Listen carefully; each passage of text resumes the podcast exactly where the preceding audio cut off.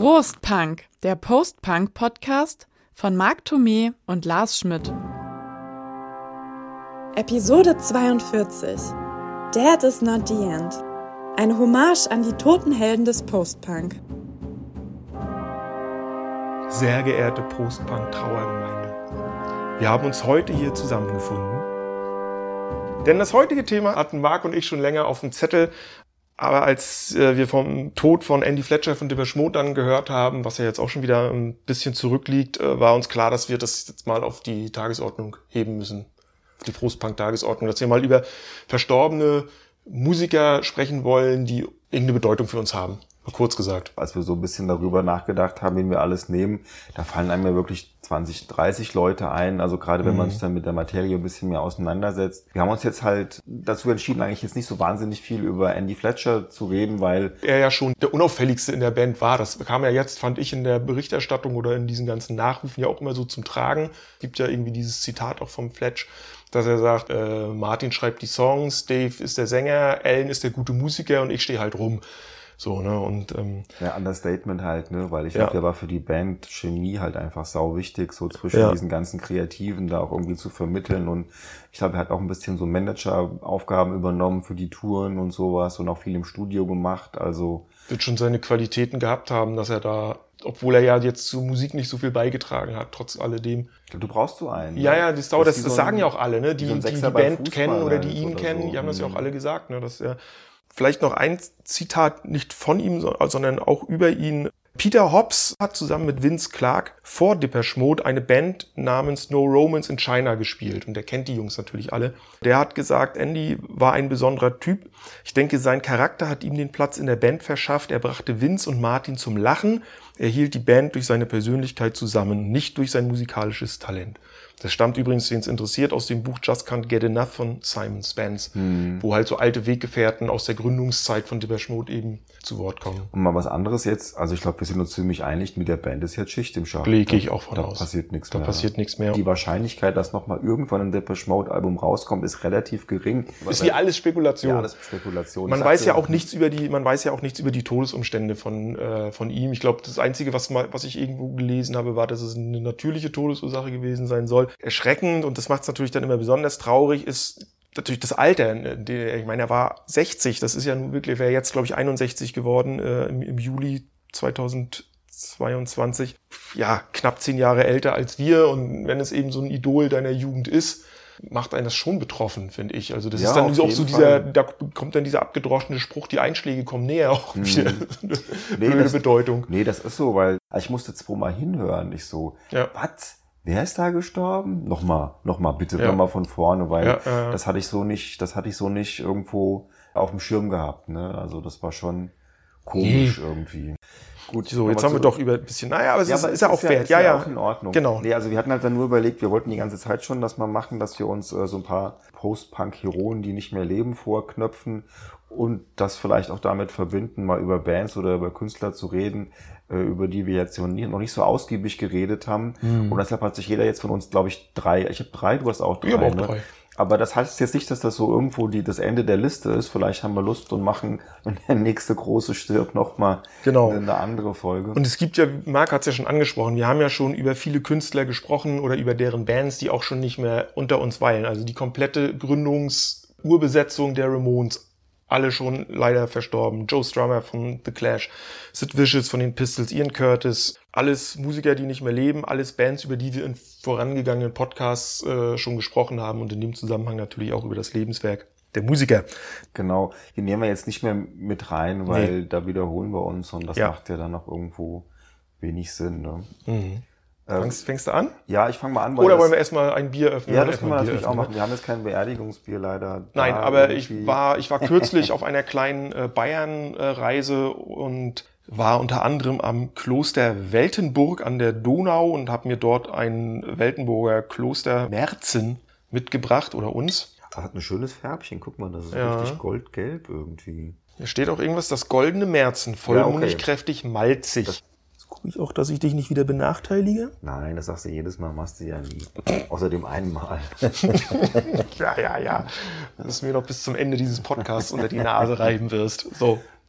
Zum Wohl. Zum Wohl. Ja, man merkt schon, das ist ein bisschen malziger. Also Mhm. diese dunkle Färbung kommt ja nicht von ungefähr. Vollmundig, würde ich mal sagen. Also hat Ja. viel Geschmack. Wäre jetzt nichts, was ich, glaube ich, den ganzen Abend trinken würde, aber so ein Gläschen geht auf jeden Fall Ja. Das heißt, wir machen jetzt vollmundig weiter. weiter. Oder du machst Nee, ich wollte weiter. jetzt, weil, weil Fletch ja auch 60 geworden ist, habe ich einen anderen Künstler, der auch 60 geworden ist, nämlich Marky Smith von äh, The Fall. Der ist 2018 gestorben ähm, an Lungen. Wer, wäre jetzt 60 geworden oder ist Nee, mit der 60 gestorben? Er ist im Alter von 60 gestorben und ist an Lungen- und Nierenkrebs gestorben. Hm. The Fall, Marky Smith, ist vielleicht eines der Gesichter des Post-Punk schlechthin, der ja auch bis kurz vor seinem Tod Musik gemacht hat. Und der Typ ähm, hat ja wirklich äh, mit seiner Band, also eigentlich ist ja The Fall nur er. Es gibt ja so dieses ähm, schöne Zitat, also ähm, if it's me and your äh, granny on Bongos, it's the fall. Also nach dem Motto, also wenn es ich bin und dann deine Oma die Bongos spielt, dann ist es halt äh, the fall. Er hat ja seine Bandbesetzung halt auch äh, gewechselt wie andere Leute die Unterhose. Also es gibt so ein paar Leute, die da häufiger mal mitgespielt haben, also gerade in den 80ern, aber an sich ist er ja die Band und hat ja durchgehend ähm, Platten gemacht. Ich glaube, es gibt wenige Bands, die so einen Output haben wie, wie The Fall. Du, ich bin mal, ich halte mich auch gerade zurück, weil äh, du bist da ja der Experte und ich habe mir gedacht, ich du, lass mir jetzt von dir mal ganz viel über The Fall erzählen, weil ich weiß, ich kenn, weiß nicht so viel über die, kenne nicht so viel über Ich kann ja mal versuchen, das, ohne dass es hoffentlich langweilig wird, ganz, ganz kurz ein bisschen zu skizzieren. Also die Band wurde ähm, gegründet schon 76 in der Nähe von Manchester. Marky Smith ist einer von denen, die damals diesen legendären Gig der Sex Pistols in Manchester 76 gesehen haben und die dadurch inspiriert wurden, also auch wie Joy Division und diverse andere Bands. Und dann haben die sich halt gegründet. Dann gibt's äh, so eine klassische Phase, die geht so von 79 bis 82. Und das klingt ähm, sehr post-punky. Also die erste ist ein bisschen gefälliger, die zweite klingt, als hätten sie das irgendwie äh, in der Abstellkammer äh, aufgenommen. Marky Smith ist ja so ein bisschen, ähm, naja, wie soll ich sagen, ein Exzentriker, ist vielleicht sogar noch untertrieben. Zyniker ist es auch noch und anscheinend menschlich auch ein ziemliches Arschloch gewesen, was man so hört. Aber er wollte da irgendwie so einen Vintage-Sound. Und dann hat er ähm, seine spätere Frau Briggs Smith kennengelernt, mit der war er dann aber auch nur bis 1990 zusammen. Und das ist so für mich so die, die goldene Zeit äh, von The Fall, wo dann heißt, auch Sie hat mitmusiziert? ja, sie war Okay. die, die, die, ähm, die Lead-Gitarristin dann und hat auch viel Einfluss auf den Sound. Der wurde auf einmal poppiger, der wurde so ein bisschen waviger, aber der wurde dadurch auch richtig geil. Also Ja. da sind dann halt so coole Sachen dann halt auch drauf wie ähm, Hit the North.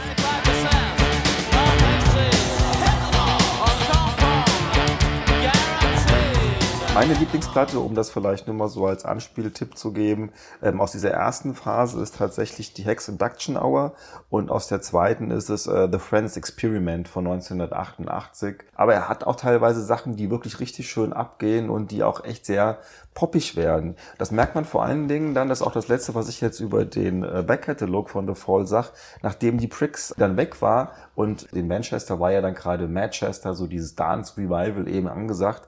Man glaubt es ihm ja nicht, ja, dem Marky Smith, dass dieser kriescremige Typ dann auf einmal auf sowas Bock hat. Aber es gibt dann vier Alben, nämlich die Extricate, die Shift Work, die Code Selfish und die The Infotainment Scan.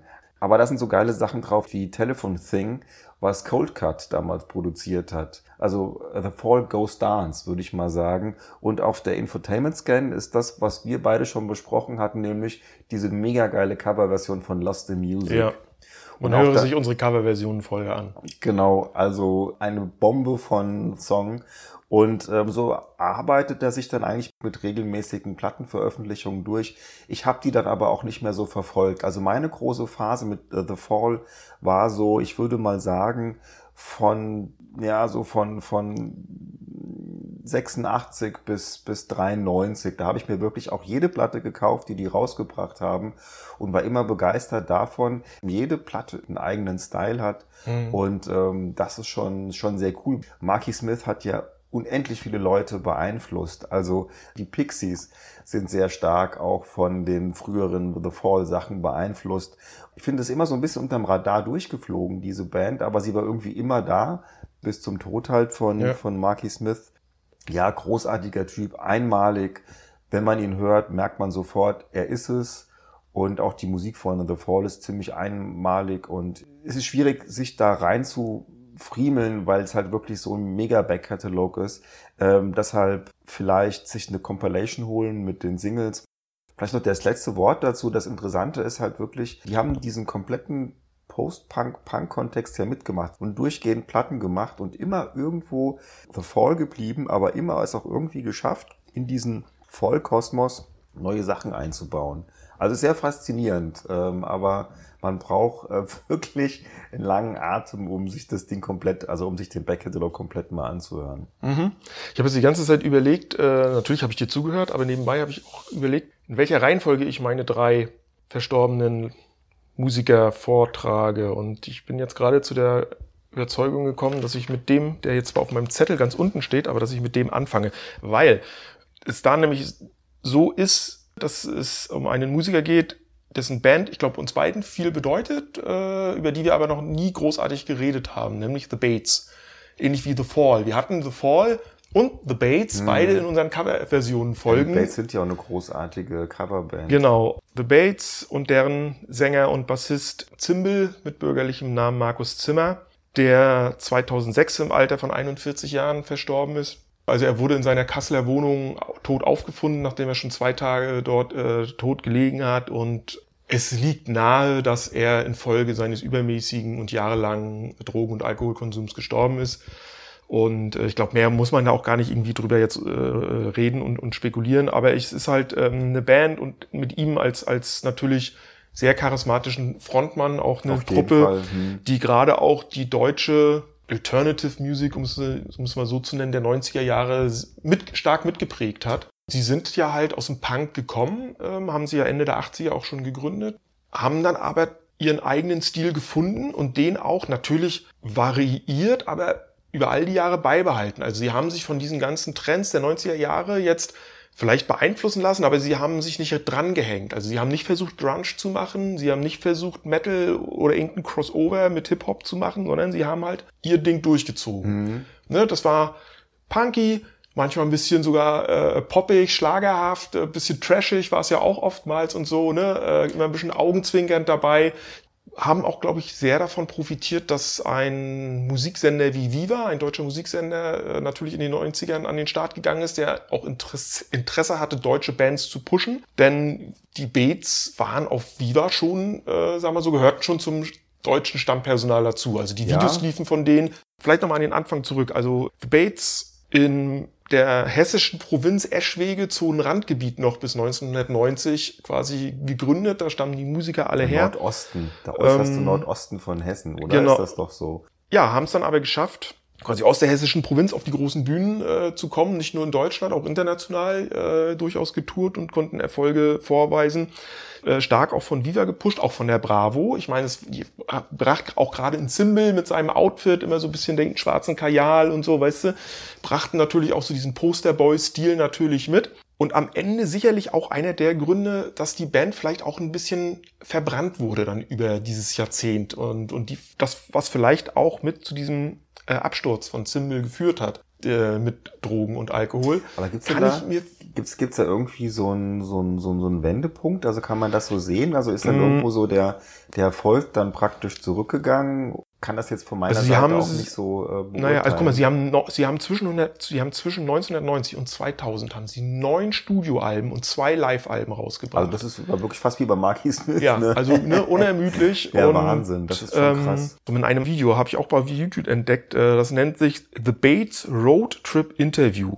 Da sitzen halt der ehemalige Gitarrist äh, Michael Reppich und der ehemalige Drummer Frank Klubescheid heißt er, zusammen mit einem Musikjournalisten in einem Auto nach dem Vorbild aus den USA und fahren irgendwie durch die Gegend und filmen sich und unterhalten sich. Und da sagt der Drummer, im Jahr 2000 haben sie schon gemerkt während der Tour, dass es irgendwie mit Zimbel nicht mehr weiterging, so wie er in seinem Zustand war. Und sein Zustand war eben auf seinen Alkohol- und Drogenkonsum zurückzuführen.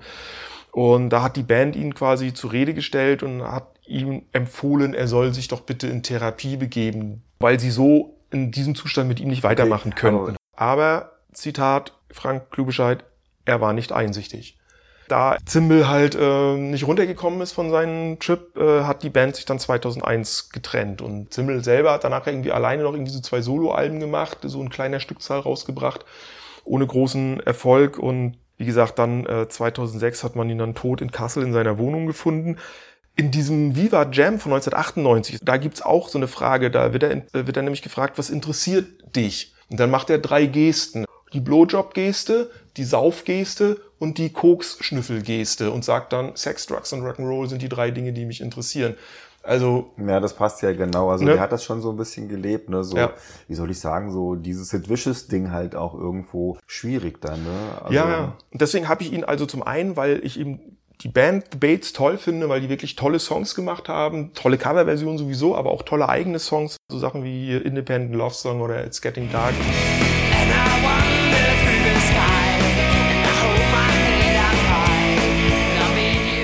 So eine, also gerade Zimmel natürlich auch dadurch so eine tragische Figur. Weißt du, er hat da immer so, wahrscheinlich da in seinem kleinen NS-Schwege immer davon geträumt, ein Rockstar zu werden. Das hat dann geklappt. Also weißt du, der Junge aus der Provinz, der es dann schafft, äh, als Star in die große, weite Welt zu kommen und seinen Traum zu verwirklichen, aber letztendlich daran zugrunde geht. Also es ist irgendwie, wie gesagt, für mich ist es, ist es eine der coolsten deutschen Punkbands, Rockbands der 90er Jahre mit einer tragischen Hauptfigur. Wir machen mal weiter. Ich glaube, da sind wir jetzt beide wieder mit am Start, nämlich mit einer Legende eigentlich der Synthi-Musik mit Frank Toby. Fat Gadget. Ähm, Fat Gadget. Geboren am 8.9.56. Wir müssen ja das hier so ein bisschen mitnehmen. Am 3.4., weil es das Thema ist, am 3.4.2002 im Alter, im Alter von 45 Jahren gestorben und zwar an einem Herzinfarkt. Der Mann hatte schon als Kind irgendwie Herzprobleme gehabt. Er fliegt immer noch ähm, total unterm ähm, Radar durch, aber man kann seinen Einfluss eigentlich nicht unterschätzen. Also das ist wirklich äh, gewaltig, was dieser Mann gemacht hat. Also er war ein Elektronikfrickler, er hat dann eben mit, mit Tape Loops gearbeitet, hat mit ähm, alltäglichen Geräuschen, die er von irgendwelchen Gerätschaften aufgenommen hat, praktisch gearbeitet. Er hat dann die Loops selbst gefertigt und hat dann dadurch eben so diesen Synthi-Sound irgendwo da ähm, zusammengefriemelt. Das Gute an ihm finde ich ja tatsächlich, dass das nicht einfach nur Lärm ist, sondern er macht natürlich auch gleichzeitig tolle Musik. Mhm. Und das ist natürlich auch teilweise echt äh, sehr gut konsumierbar, weil es eben immer so, finde ich, groß, größtenteils, also gerade im Frühwerk, auch immer so ein bisschen am Elektropop irgendwie so entlang schrammt. Er hat ne? schon, ja, es ist schon so eine ganz eigene Mischung, die, glaube ich, aber auch so aus dieser Zeit stammt oder in diese Zeit passt. Und Frank Tovey, der hatte, glaube ich, einfach so einen mega Spaß an diesen, an der Technik, an diesen Gerätschaften. Der war einer der ersten, die dann auch Samples benutzt haben. Und später dann, als er zum ersten Mal in Berlin war und dann sein viertes Album, glaube ich, eingespielt hatte und dann festgestellt hat, dass man eben auch mit normalen Musikern tolle Musik machen kann, hat er ja dann das irgendwo geändert. Er, er war immer, glaube ich, sehr, sehr offen für, für Neues. Und er war wirklich einer der, ich habe nur, vorhin habe ich ein Zitat gelesen. Er war einer der ersten, die sich mit Synthes, also die Musik mit Synthes gemacht haben, die reine synthetische Musik gemacht haben zu einem Zeitpunkt, wo diese Musik noch Avantgarde war. Und als der Synthesizer, nämlich in den frühen 80ern, auf einmal zu dem Mainstream-Gerät wurde, da hat er angefangen, sich normalen Instrumenten zuzuwenden. Also ich glaube, es ging ihm auch immer so ein bisschen ums, ums, ums Experiment und ich glaube, der Typ war ähm, irgendwie besessen von Musik und ähm, hat das auch umgesetzt und man merkt das eben auch dadurch oder daran, dass fast jedes Album irgendwie anders geklingt. Also ähm, um mal das ganz kurz vielleicht abzureißen, es gibt zwei frühe Singles, die nicht auf einer LP sind, nämlich Back to Nature und ganz, ganz empfehlenswert ist nämlich Ricky's Hand.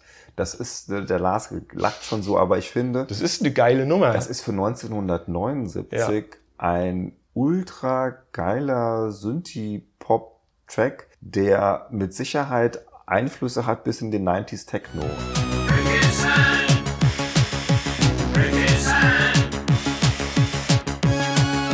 Ganz, ganz toller Song. Und dann gibt's halt die Fireside Favorites, das ist die erste Platte von 80. Dann kommt die Incontinent. Dann kommt ähm, Under the Flag, wo er anfängt zu samplen mit äh, Alison Moyer als Background-Sängerin. Ja. Und dann kommt halt die Gag, das ist die letzte und die beste, die er als Fat Gadget äh, rausgebracht hat. Die hat er schon bei Hansa veröffentlicht. Und da ist halt dieser Mega-Song drauf, äh, Collapsing äh, New People.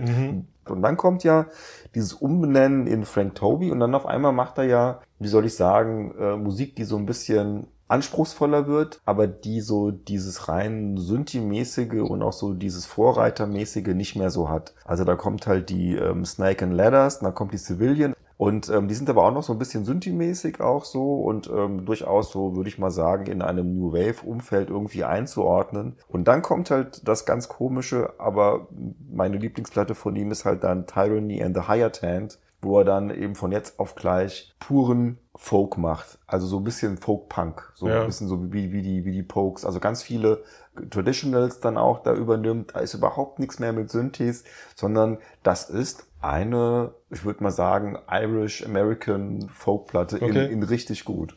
Kennst du nicht? Kenne ich gar nicht. Nee, ich kenne wirklich nur seine frühen Sachen. Und danach hat er noch zwei Platten gemacht, die sind dann auch eher so ein bisschen folky, Song Songwriter-mäßig. Also dann ist nichts mit, mit Synthes ist da eigentlich nichts mehr. Hat dann aber später, wie das so viele ja machen, dann wieder so ein bisschen sich auch, glaube ich, wieder ist wieder unter Fat Gadget aufgetreten. Und dann hat auch so mit Depeche Mode zusammen. Hm. Ja, ja, war ja, da habe ich ihn ja gesehen auf der Exciter Tour von Depeche Mode, da hat er das Vorprogramm gemacht. Und als Fat halt- Gadget oder als Frank Toby? Als Fat Gadget. Hm, Und da wurde er halt ziemlich ausgepfiffen. Aber Ja. naja, gut. Schade eigentlich. Ja, ja, aber gut, wenn die, wenn die Leute das nicht wissen, äh, Ganz großer Einfluss auch. ganz großer Mode. Deswegen hatten die ihn ja auch mit auf Tour genommen, glaube ich, um ihm wieder so ein bisschen auf die Beine zu verhelfen, nachdem er ja so ein, ja, auch eigentlich weg vom Fenster war. In Anfang der 80er war es andersrum, ne? Da war, als, also als, als Depeche Mode ihren Deal mit Mute gemacht haben, da war Frank Tovey schon da bei Daniel Miller und da war er der Star des Labels. Und gut, das hat sich dann relativ schnell umgekehrt, aber ich glaube, die Depeche Mode Jungs waren dem schon, glaube ich, auch sehr äh, freundschaftlich verbunden und das muss 2001 gewesen sein. Ne? Wenn du sagst 2002, ist er dann auch schon das Jahr danach dann auch leider dann schon gestorben. Ne? So, ich komme jetzt mal zu einem Musiker, ähm, komme zu Paul Raven, seines Zeichens äh, Killing Joke Bassist. Hieß der eigentlich wirklich so oder war das ein Künstler? Nee, der hieß wirklich so. Wie cool eigentlich, ne? Ja, ich glaube sogar Paul Vincent Raven ist ein voller lieber Name, meine ich. Bassist bei Killing Joke, nicht Gründungsmitglied, ähm, nicht irgendwie während der gesamten Bandhistorie Bassist. Der kam erst 1983 zur Band als der Ursprungsbassist, der ähm, Youth ist sein Spitzname, Martin Glover heißt er richtig, genau, äh, ausgestiegen war.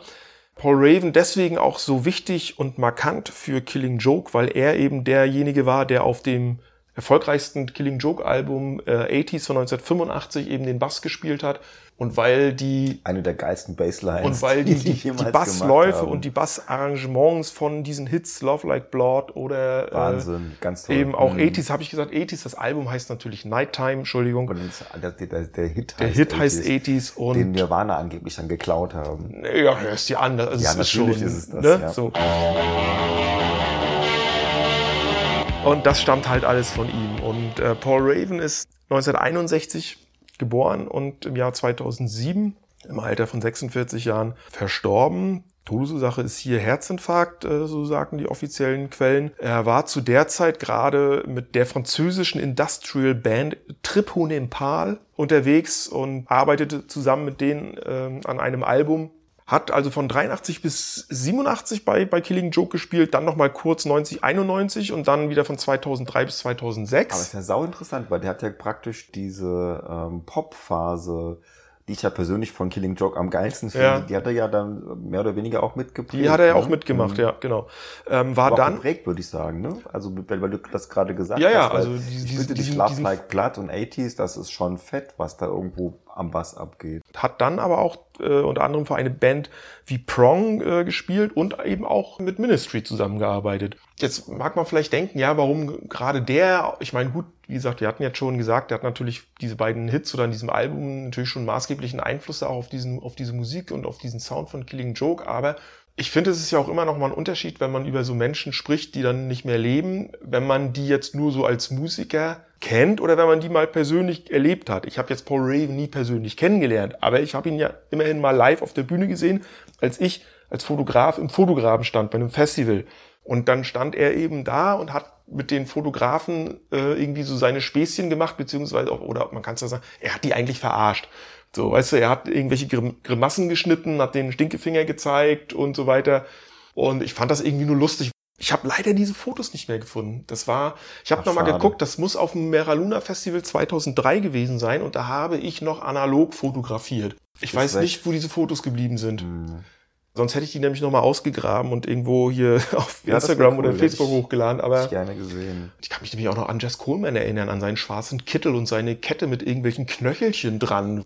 Ja, und ein anderer Grund, weswegen ich dem Paul Raven hier mit erwähne, ist auch der, dass Killing Joke ihm mit dem Song Raven King auch ein, ein wirklich grandioses musikalisches Denkmal gesetzt haben. Also kennst du den Song? Nee.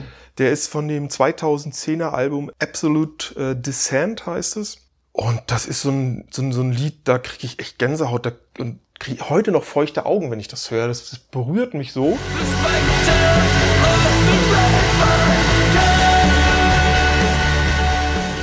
sag mal, warum? Also der war ja dann wirklich nur ein relativ, also wenn man jetzt mal so die lange Bestehensphase von Killing Joke nimmt, dann war er ja nur wirklich für eine, für eine, für eine kleine Zeit dabei. Aber Kurz und, ja dann kurz und phasenweise, ja. Bleib, bleib, gut, du hast, er war ja noch mal später dann noch mal dabei. Mhm. Also was ja auch dann wahrscheinlich darauf hindeutet, dass er mit der Band immer einen relativ engen Kontakt hatte. Auf jeden Fall. Und äh, sie können auf jeden Fall nicht irgendwie im, im Streit auseinandergegangen sein. Äh, denn es gibt auch von Jess Coleman äh, dazu eine Aussage zu dem Tod von Paul Raven. Der hat eben gesagt, sein Tod hat mich mehr berührt als der meines Vaters. Paul war immerhin der jüngste von uns. Hm. Und das spricht ja natürlich auch schon mal Bände, wenn so jemand äh, das dann über seinen Mitmusiker sagt. Ja, okay, dann macht für mich dann irgendwo Sinn. Dann war Ja. er halt nur ab und zu mal im, im offiziellen Line-Up drin gewesen, aber man hatte halt dann doch wahrscheinlich beständigen Austausch und war halt einfach befreundet. Ne? Ja. Und Das merkt man dann halt an sowas, weil ansonsten hätte ich mir nicht vorstellen können, dass die dem dann einen eigenen Song widmen. Da ist ja schon eine Menge Emotionalität dann auch drin. Da muss wohl schon eine sehr enge Bindung da Mhm. zwischen, zumindest zwischen Jess Coleman und äh, dem Paul Raven bestanden haben. Gut, dann machen wir beim letzten Mhm. Toten weiter. Ja, da hast du auch nicht so wahnsinnig viel, glaube ich, zu sagen. Es geht um, um Adam York, aka MCA von den Beastie Boys. Und ich meine, die haben ja auch tatsächlich ähm, 1978 schon angefangen, nämlich amtlichen Punk in New York zu spielen. Damals halt noch zusammen mit, mit Michael Diamond, alias äh, Mike D und ähm, Kate Schellenbach. Und irgendwann haben die dann halt angefangen, eben einen etwas seltsamen, eine etwas seltsame Single rauszubringen, wo sie einen Telefonanruf über einen Beat gelegt haben. Pollywox Do sind dann eben immer weiter in diese Hip-Hop-Ecke reingeraten und waren dann halt mit dem Album ähm, License to Ill ähm, die Superstars des äh, Hip-Hop 1986, Nummer Mhm. 1 Album, haben vorher schon mit Madonna in der, als Vorgruppe getourt. Adam York, MCA, also für mich einer der wichtigsten Bands ist halt nun mal sind die Beastie Boys, die höre ich seitdem ich, ähm, weiß ich nicht, 15 bin, glaube ich. Die waren irgendwie immer da und die waren immer dabei und dann kam halt 2011 das letzte Album raus, Hot Sauce Committee Part 2 und da hatte man sich schon so ein bisschen gewundert, warum Part 2. Sie wollten eigentlich schon 2009 irgendwie den Part 1 rausmachen. Das wäre das erste Album, das erste richtige Album halt seit fünf Jahren gewesen. Und dann wurde dann halt bekannt, dass ähm, Adam York unter äh, Lymphdrüsenkrebs leidet. Und dann hat das so ein bisschen rausgezögert, rausgezögert, rausgezögert.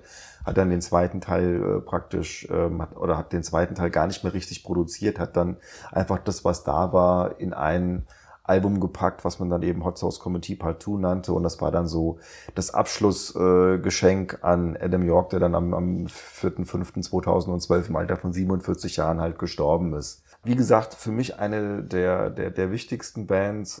Da kommt so eine, so eine, so eine Hardcore-Punk-Band, die nehmen irgendwie so einen Song auf. Die haben sich natürlich schon als New Yorker ein bisschen auch für Hip-Hop interessiert, weil in New York wurde ja Hip-Hop mehr oder weniger auch geboren.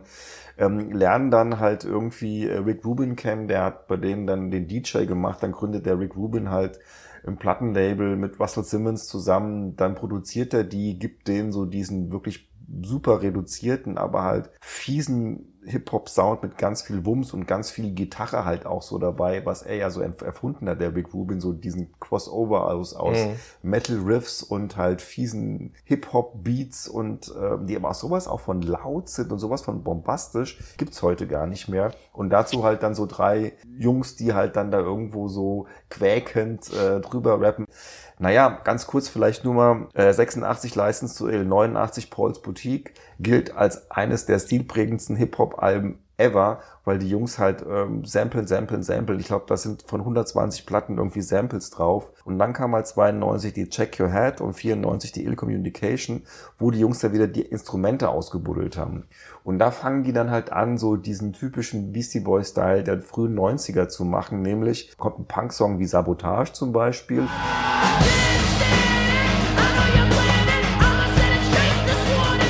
Kommt mal wieder so ein schöner Hip-Hop-Kracher, so im, ja, im aktuellen Stil damals. Und dann wird mal ein bisschen, so ein bisschen gejammt, da kommt mal so ein funky Sound irgendwie zwischendurch. Da kommt mal irgendwie einfach so ein Skit mit irgendwelchen lustigen Samples. Und da ist eine mega, ein mega Abwechslungsreichtum einfach auf diesen Platten. Die Jungs spielen auch alle dann, wie gesagt, selbst Instrumente. MCA ist der Bassist gewesen. Ähm, King at Rock hat an den Drums gesessen und Mike Dieber, glaube ich, an der Gitarre haben dann auch später nochmal 2007 ein Album gemacht, das heißt The Mix Up, ein Instrumentalalbum. Für mich wirklich ganz große Band, Up the Hello Nasty, das dann das Album von 98 war, der Mixmaster Mike, das ist so ein Turntable-Weltmeister, den haben sie dann noch mit in die Band geholt, merkt man auch, mehr Scratches und so weiter und so fort. Trotz allem, jedes Album von denen hat man irgendwo als Hip-Hop-Freund erwartet. Man hat sich gefreut drauf und es war immer Beastie Boys. Es war nie irgendwo dem Zeitgeist angepasst und das macht die Jungs vielleicht auch so aus. Also ganz helle Köpfe auch und das halt nach einem Anfang 85, 86, wo ja teilweise die, die, die Konzerte abgebrochen wurden, ja, wo die mit irgendwie riesengroßen hydraulischen Kunstpenissen über die Bühne gelaufen sind und so. Die haben so dieses White Trash äh, Hip-Hop äh, Rowdy Ding sowas von abgefeiert. Ja. Dann aber halt das alles zurückgedreht und dann halt nach Los Angeles später gezogen. Also tolle Band. Ist eine der Bands, die ich unheimlich gerne nochmal live gesehen hätte und wo ich auch vorhatte, dann auf das zu erwartende, auf die zu erwartende Tour zu gehen. Aber dann ist halt, ähm, wie gesagt, der MCA eben am 4.5.2012 gestorben und damit hat sich die Band dann natürlich irgendwo auch ähm, verabschiedet. Ne? Das ist nochmal eine schöne Compilation, die sie rausgebracht haben. Aber ja, das macht dann keinen Sinn mehr, ne? wenn du ein Trio, also es ist eher ähnlich wie bei Dippe Ja, ja, ne? ja, ja, Also ähm, jetzt dann nur noch als Duett aufzutreten, das glaube ich, ist Mhm. dann irgendwo, macht dann wenig Sinn. Ja, dann komme ich mal zu meinem dritten und letzten. Über seine Band haben wir, glaube ich, auch schon zweimal gesprochen.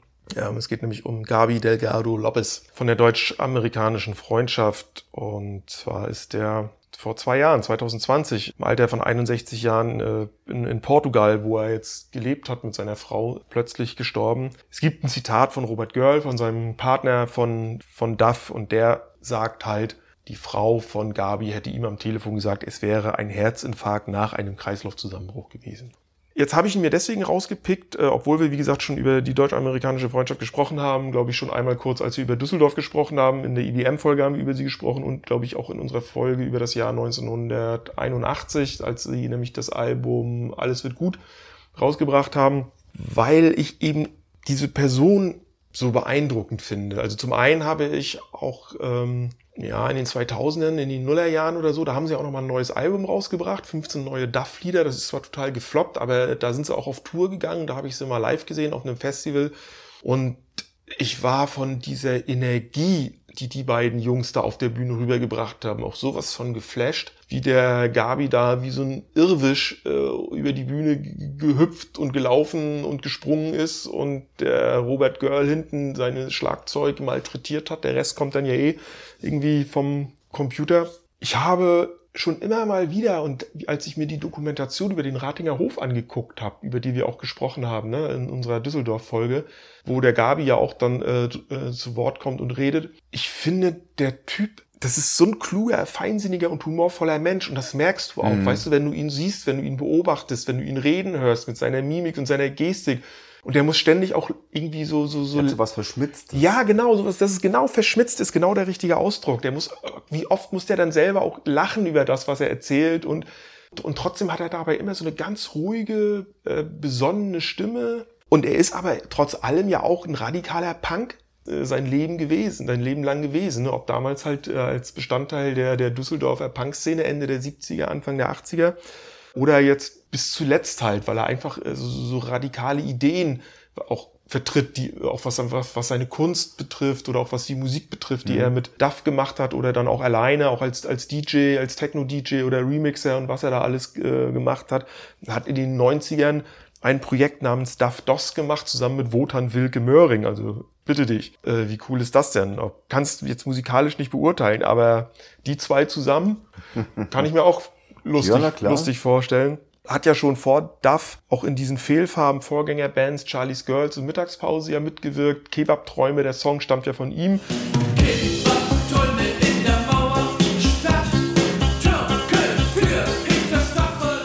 Der dann hinterher ja von beiden Bands, also von der deutsch-amerikanischen Freundschaft und von den Fehlfarben, ähm, veröffentlicht wurde. Der ist 58 in, in Spanien geboren, in Cordoba, in Andalusien und äh, bei seinen Großeltern aufgewachsen, weil seine Eltern waren Verfolgte des Franco-Regimes. Ähm, die Mutter hat kurz nach seiner Geburt Spanien verlassen, sein Vater war davor schon weg, hat in Deutschland gelebt und dann ist er mit acht Jahren ist er dann nach Deutschland gekommen und hat daraus auch so aus, aus diesem quasi durch diese beiden Kulturkreisen, in, in denen er aufgewachsen ist, auch so ganz viel für sein späteres Leben gelernt und Inspirationen mit sich mitgenommen.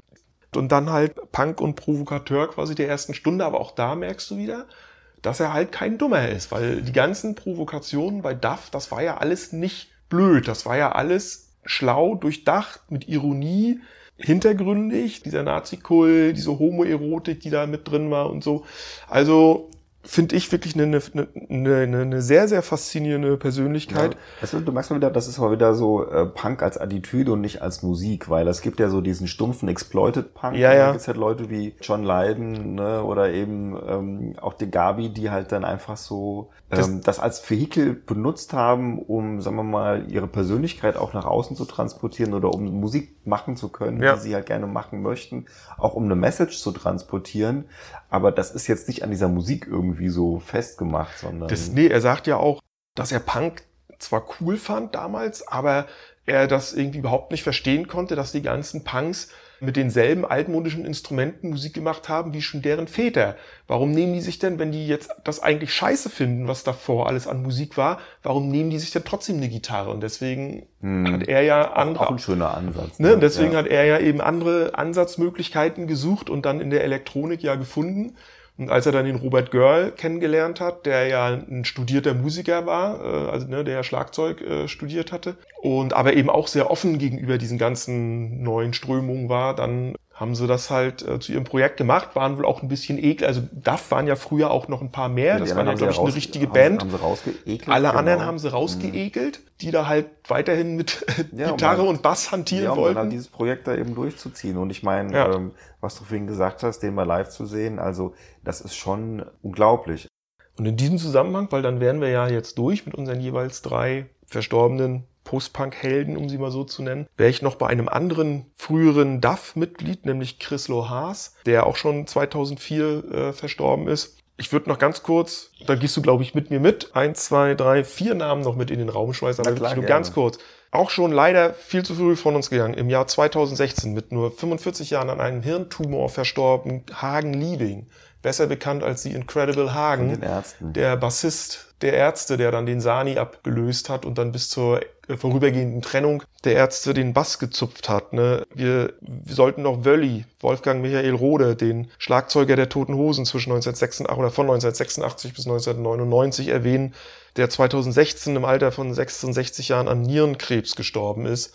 Übrigens, das ist auch eine tolle Idee. Toten Hosen haben ja ein Gemeinschaftsgrab auf dem Südfriedhof in Düsseldorf, wo Wölli schon ruht als erster. Ähm, alle anderen leben ja noch und erfreuen sich bester Gesundheit. Das ist, finde ich, ist auch eine tolle Idee.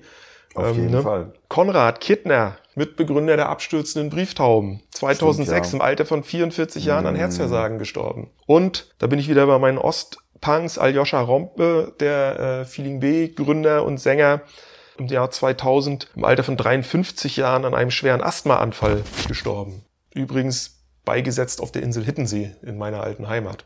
So, genug tot für heute. Ja, aber ich glaube, wir haben unsere Toten ganz gut abgefeiert und äh, ja, beim nächsten Mal gibt's wieder was, was lebensbejahendes. Ja, ja, wir haben ihnen äh, hoffentlich einen, einen würdigen Prostpunk-Grabstein Ja, ich gesetzt, Ich hoffe, rein doch. akustisch Ja. und inhaltlich und podcastmäßig und wie auch immer. So sieht's aus. Alles klar. Dann sagen wir an der Stelle Prost Punk Jo, bis zum und nächsten Mal. Ruhe in Frieden. Schön gesagt.